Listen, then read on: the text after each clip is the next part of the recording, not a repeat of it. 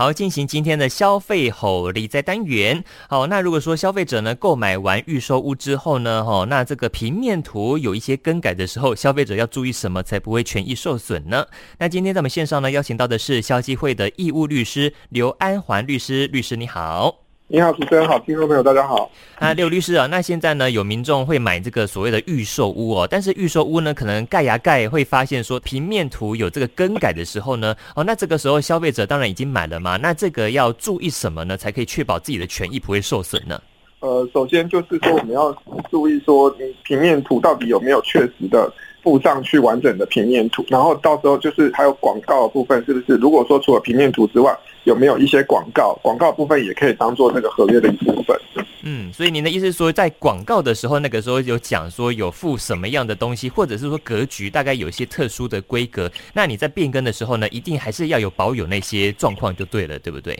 对对对，就是说，当你在预售屋签约的时候，其实它都会有，首先应该是会有这个楼层的平面配置图跟格局图，那你这个一定是要收好。到时候如果说等到我们知道预售屋都会盖很久，那盖了盖好了之后，你最后可以拿出这个平面图去对照，说到底有没有这个东西格局有没有落差。那有时候有些广告上面呢，它其实也会跟你备注说，哎，我们要提供你什么样的。什么样的这个设施或者是什么样的东西的，有一些不一定会有图，但是这个广告可以当做一个一个证据去证明说这个是实际上建商要提供给你的一些配备，呃，或者是一些建材都是必须要在附带上面的。嗯嗯嗯，那那个时候建商如果说已经决定就是说这个平面图会有一些更改的话呢，当下是要跟消费者做通知吗？对，就是说呃。就是说，这个我们要看到这个，大家可能就是在买预售物的时候，合约上要注明说，必须要注明说，建商若要进行哦这个平面图的变更，必须要经过消费者的同意，或者是哦明确约定说，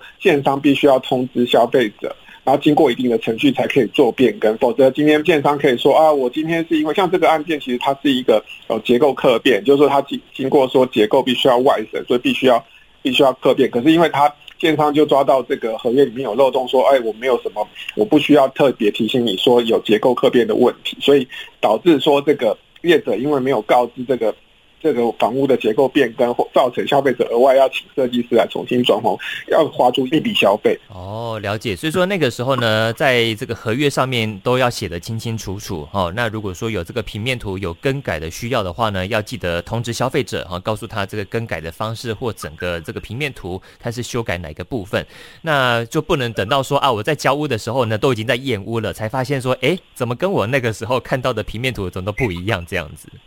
没错，没错，是这样，没错。哦，好，所以说像是这种平面图更改的话呢，在我们实物上，哈，是不是也是有些常见的争议？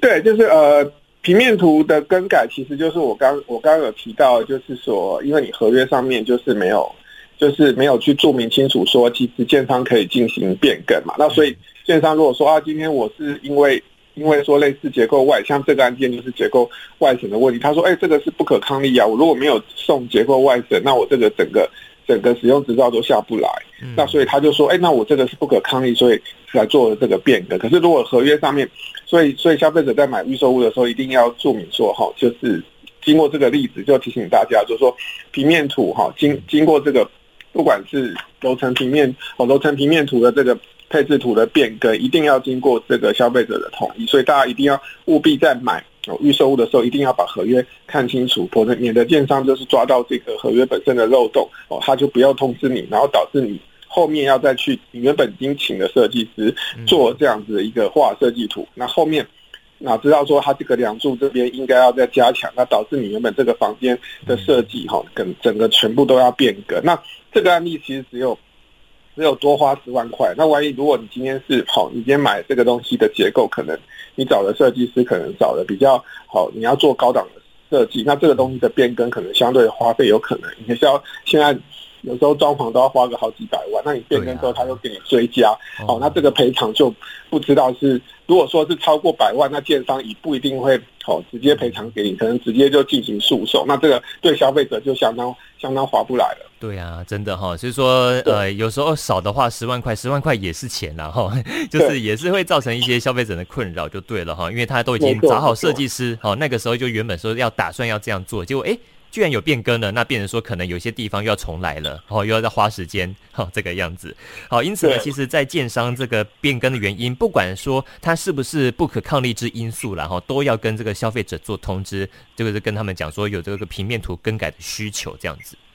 没错，对，就是说像这个案例是十万元，我们觉得建商可能会会赔啊。那如果说今天你你找了，你可能装修找了一个比较，你觉得要装修好一点，住起来比较舒服，那可能你变更之后，可能就变更之后多花一百万，那建商是不是会直接像如果说是真的？花多花一百万，建商就是赔你一百万嘛。嗯、那我想建商有，其实有一些某一些建商，其实就是他觉得金额太大，他就宁愿跟你诉讼。那这个时候对消费者是相当划不来的。哦，真的真的。对对对。好，那如果说消费者有买这个预收物的话呢，通常他们都会验屋嘛，就是验收。那我们在验收的时候呢，要怎么样才可以比较确保自己的权益呢？呃，我们就是提醒大家，就是说，还是第一点，就是说，一定要善用这个第三方的这个专业验收，因为其实验收工作相当繁杂了。其实有包括说，到底这个呃器材，就是器材的部分，比如说你今天要要做这个有有没有提，就是厂商可能会有这个水平检测仪啊，会有这个。热像仪跟这个所谓瓷砖检测棒这个动作来去做相关的这个这个设设施的这个验收啊，所以这个部分如果说第三方验收，它一定会有这个这个器材来去做相关的检验。那再来就是说，针对说这个建商有没有使用这个所谓合约上面的工法，那以及说材料到底有没有通工减料，那有没有符合合约跟法令的规定，那这个时候都透过第三方的验收可以来做这个工作。哦，是，就是第三方的话呢，更专业，可以更知道说哈，就是可能有一些建商有一些比较特殊的用语啦，可能消费者并不是那么样的了解。那如果说今天有这个第三方的专业来验收的话呢，或许都可以呃去做一个沟通的桥梁之类的哈，这样会比较减少这个纠纷哈。没错，是 OK。好，那最后呢，针对这个部分呢，还有什么想要来给大家做补充的吗？就是说建议大家就是说，其实就是尾款，我们尾款最好是留就是。约定说不低于总价的五趴啦，那其实是说，因为因为有时候你其实是交屋之后，你可能会有发现一些房子哦，房子或有一些问题，或者是说你今天这个呃公司还没有验收前，其实你也可以要求说这个五趴是要等到整个大工小工都验收的时候才做才签这个验收单，所以大家就是消费者一定要记得说，其实你有一个权利，就是说可以留一个尾款五趴，但是有一些建商其实是会故意说啊在。大工小工验收完之后，他就直接跑叫你签一个验收单。虽然合约上面跟你讲说我留五趴，但是他会提早叫你验收完毕，他就要拿你五趴的这个尾款。所以大家一定要注意，说建商有没有这样的小动作，会导致这个呃消费者权益受损。哦，了解了解。好，因此呢，如果说消费者呢最近哈，还是说以后了哈，如果说有购买这个预售物的需求的话呢，这些权益千万不能忘记了。好，那今天呢，再次谢谢我们的刘安环刘律师，谢谢你喽。谢谢谢谢，拜拜，拜拜。